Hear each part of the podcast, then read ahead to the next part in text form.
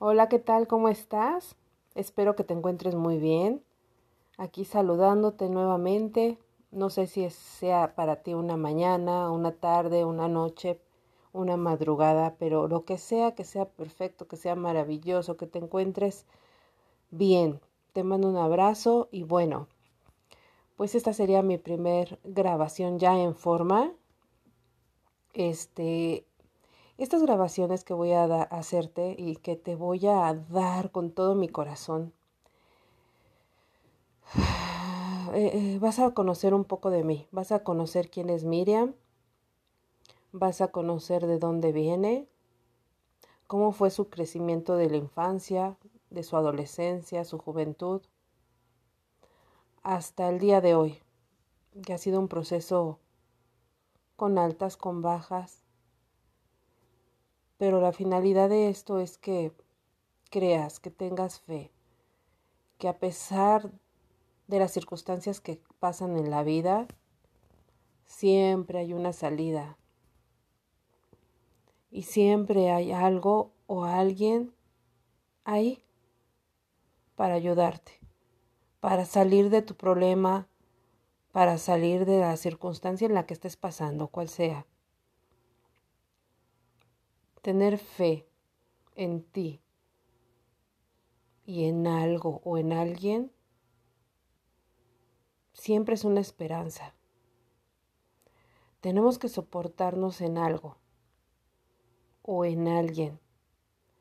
Siempre lo necesitamos, como ser humanos lo, necesitamos. Y nunca, nunca perder la fe. La fe es esa fuente de energía para poder seguir adelante. Y bueno, platicaremos de muchas cosas, tanto mi experiencia de vida, mi crecimiento, las complicaciones que he tenido, de cómo he salido adelante.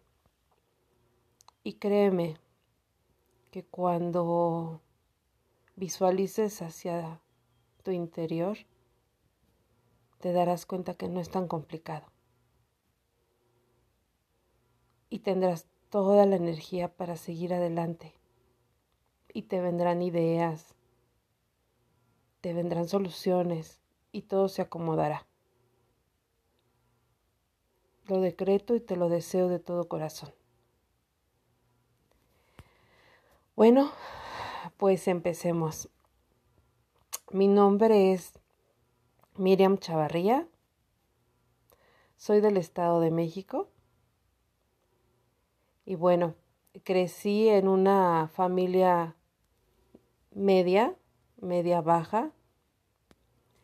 En esos tiempos la sociedad sí estaba muy marcada en la baja, en la media, media baja, media alta. Ahorita ya no, ¿verdad? Ahorita este, pasamos por las mismas situaciones de enfermedades y economía. Pero bueno, regresando al tema. Eh, nací en un 29 de diciembre del 1973. No tengo problema por mi edad.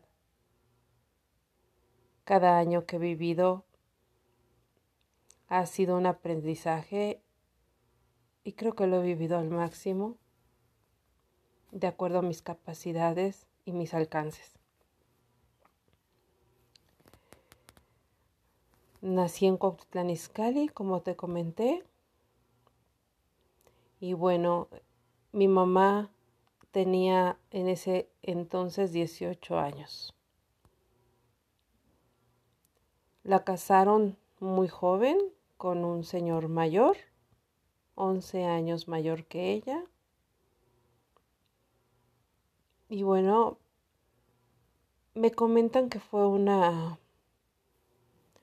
un matrimonio, a pesar de que fue casi obligado por mis abuelos, a pesar de eso ella fue feliz. Mi padre le dio todo lo necesario, vivió bien. En los primeros meses compraron auto, compraron casa. Mi papá tengo entendido que ganaba bien, tenía un buen puesto en ventas. Y bueno, fue muy fugaz esta felicidad. Mi papá muere cuando yo tengo seis meses.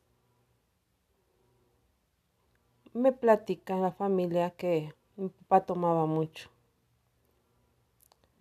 y seguido se accidentaba, ganaba muy bien. Y también me comentan que, que cada año cambiaba carro por lo mismo, porque siempre chocaba por todos lados por su condición y su enfermedad. Muere en una autopista, en una curva, choca con un autobús de estrella blanca y bueno, pierde la vida. La verdad está de más mencionarte cómo muere. Pierde la vida al instante.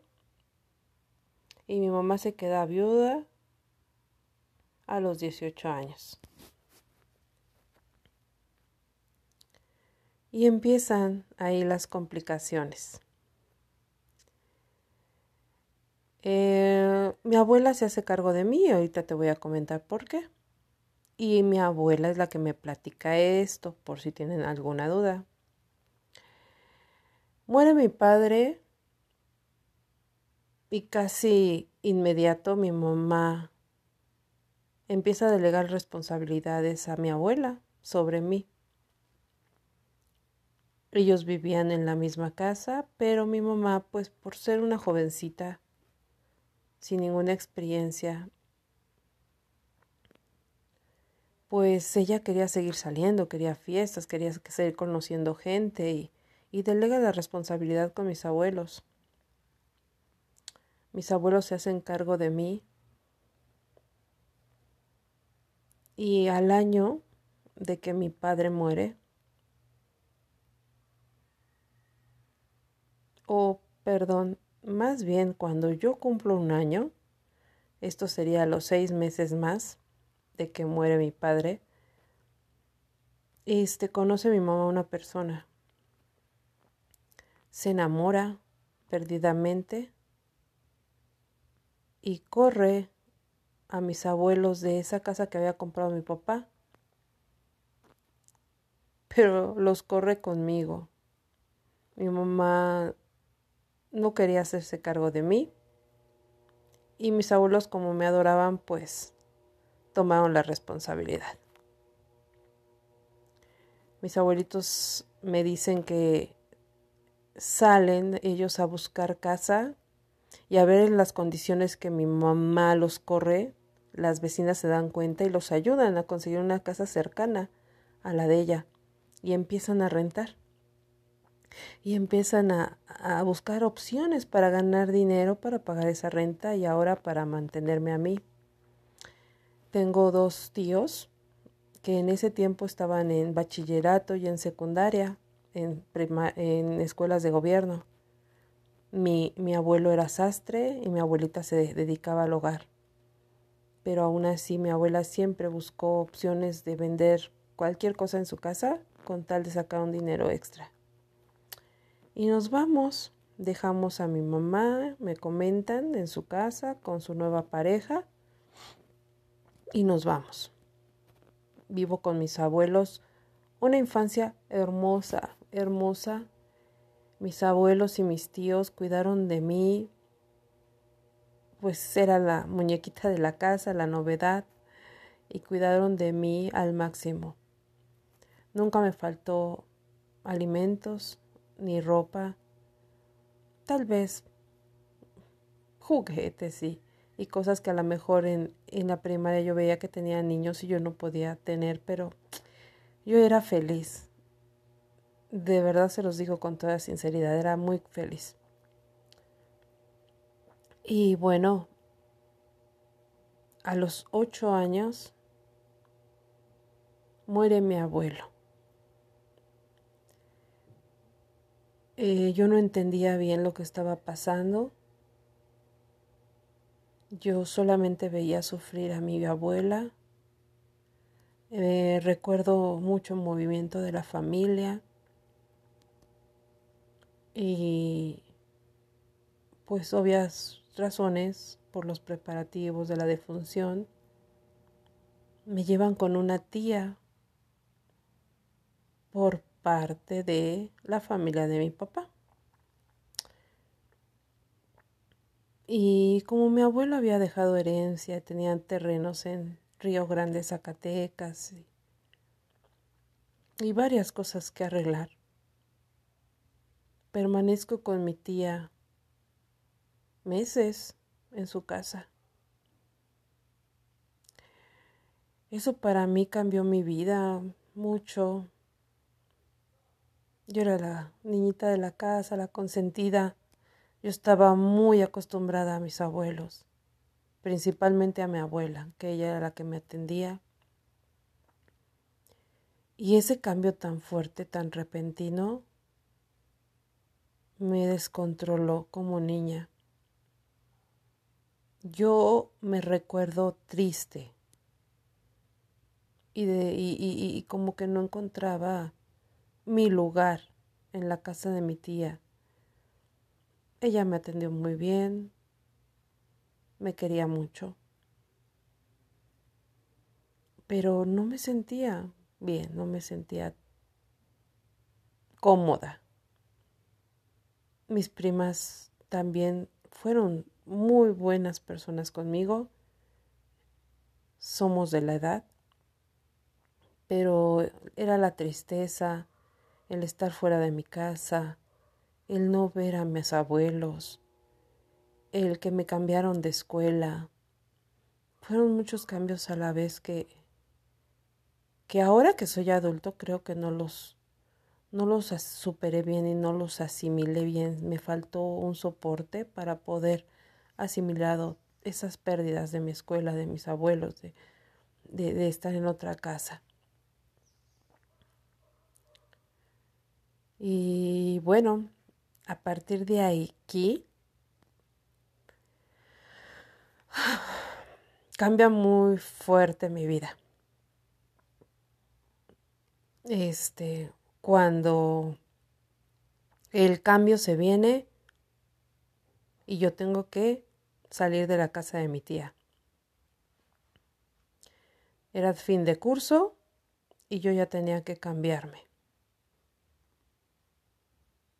Aquí empiezan conflictos, cosas tristes, rápidas y que nunca tuve tiempo de asimilar. Pero bueno, eso se los dejo para la siguiente grabación. Les mando un abrazo.